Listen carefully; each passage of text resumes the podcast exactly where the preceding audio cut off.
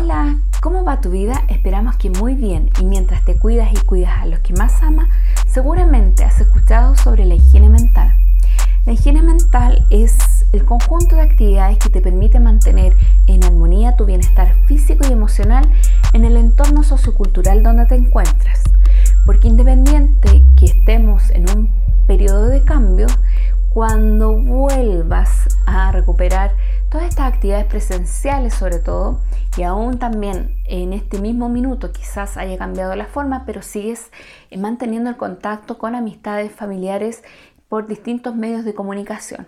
Y por eso que siempre eh, se buscan mantener comportamientos que sean constructivos hacia la vida que tú quieres vivir y también en consideración y respeto hacia el entorno donde tú te encuentras. Y por eso que es muy importante mantener ciertos hábitos que mm, permiten mantener ese equilibrio. Por ejemplo, eh, cubrir tus necesidades fisiológicas. Dormir, dormir, dormir, comer, ir al baño, eh, mantener relaciones sexuales son parte de ellas. Si tú eh, no mantienes esto como parte de tu hábito, lo más probable es que tu físico te pase la cuenta. Eh, por ejemplo, si dejas de comer, tu estómago te, lo va a hacer ver de alguna manera. Primero serán las tripas que te harán algún sonido, después unas molestias y lo más probable que termines con mal genio. Por eso que es importante el poder cubrirla. Si a eso le sumas o complementas actividades físicas, que también hemos hablado en un capítulo en nuestro sitio web de contenido, verás que mantienes ese equilibrio físico y emocional para eh, lograr esa armonía con tus actividades diarias. Por supuesto, las actividades placenteras son muy necesarias y para eso tienes que hacerte el tiempo de descubrir y realizar aquello que a ti te motive, que te mueva el piso, que tú te sientas que desarrollas otras habilidades de tu vida. Por ejemplo, un oficio, eh, el pintar, el cantar, que no necesariamente practicas todos los días, pero que sí te aportan en tu vida. Ahí tienes que hacer un trabajo de autoconocimiento. Por eso es que el autoestima en este hábito es importante siempre trabajarlo. También tuvimos un capítulo en un video que profundizamos. Pero recuerda que el amor, respeto, perdón, el que tú puedas tener contigo mismo, que es una relación que se construye y es para toda la vida, es muy relevante si tú quieres construir relaciones saludables con los demás.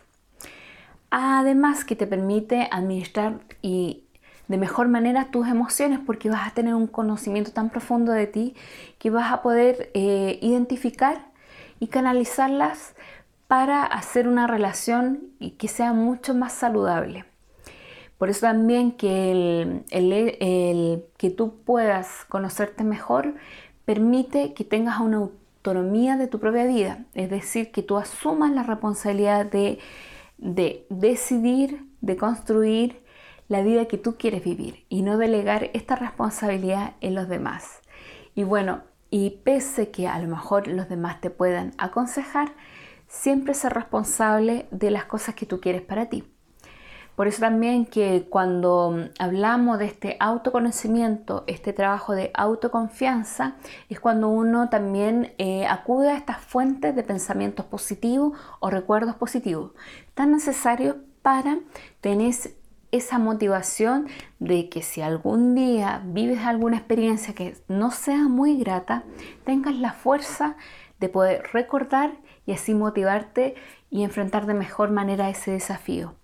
O bien aprender de esa experiencia. Recuerda que todas las experiencias tienen un aporte. Lo importante de esto es tu predisposición. Por eso que también tenemos un capítulo relacionado con la actitud positiva que te invitamos a verlo y que te podrá eh, ayudar a construir y a comprender de mejor manera cuál es el aporte de, esto. Eh, todos estos eh, pequeños hábitos permiten construir no tan solo una relación saludable contigo, sino también con el resto de tu entorno. Además, permite trabajar mejor tu sentido de vida eh, tus metas personales, que pueden ser en distintos aspectos de tu vida y que pueden tener o no relación con tu propósito de vida. contenido que también comentamos en una cápsula anteriormente.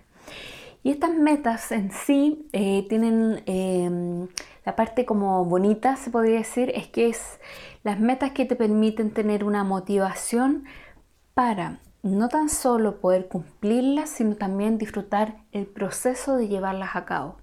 Es un agente motivador que te empuja a seguir y por lo tanto eh, te motivará aún más disfrutar todo, toda tu vida, porque eh, uno vive las 24 horas, porque hay muchos que como que se apagan, o sea, en el sentido que dejan eh, de vivir, en el sentido que cumplen rutinas, pero no están conscientes de lo que viven.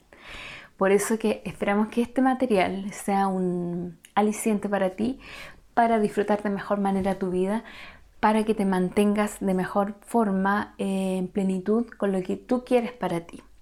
Cuéntanos cómo ha sido tu experiencia, si aplicas estos hábitos u otros, ya sea escribiéndonos a contacto o dejándonos tus comentarios acá. Eh, síguenos en nuestras redes sociales donde tenemos contenido muy interesante porque es pequeñito y lo puedes aplicar en tu día a día o bien profundizar en nuestro sitio web de contenido en donde hay temas relacionados como también en nuestro canal de YouTube donde tenemos contenido de importante valor práctico. Eh, a su vez suscríbete a nuestro canal si te gustó para que estés alerta cuando subamos material nuevo. Recuerda darle un like si te gustó y bueno, a disfrutar y a cuidarse eh, de todo corazón en nombre de todo el equipo de SFIQ. Desde ya esperamos que sigas disfrutando tu vida y nos estaríamos viendo la próxima semana. Besos y abrazos a montones. Desde acá que no se olviden los abrazos y nos estamos viendo. Chao.